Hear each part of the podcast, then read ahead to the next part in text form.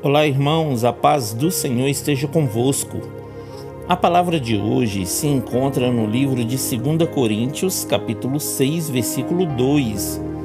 Porquanto diz o Senhor: Eu te ouvi no tempo oportuno e te socorri no dia da salvação. Com certeza vos afirmo que esse é o momento propício. Agora é o dia da salvação. O dia da salvação é hoje, queridos. Qual é o socorro que você tem esperado? O Senhor está esperando o seu clamor para que ele entre em providência na sua causa. Creia que somente em Deus conseguimos vencer os obstáculos desta vida.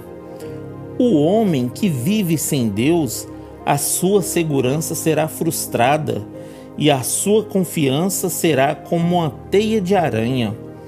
Busque ao Senhor, queridos, e Ele atenderá às suas necessidades e te livrará de todos os teus temores. Amém? Que Deus abençoe você, sua casa e toda a sua família. E lembre-se sempre, você é muito especial para Deus.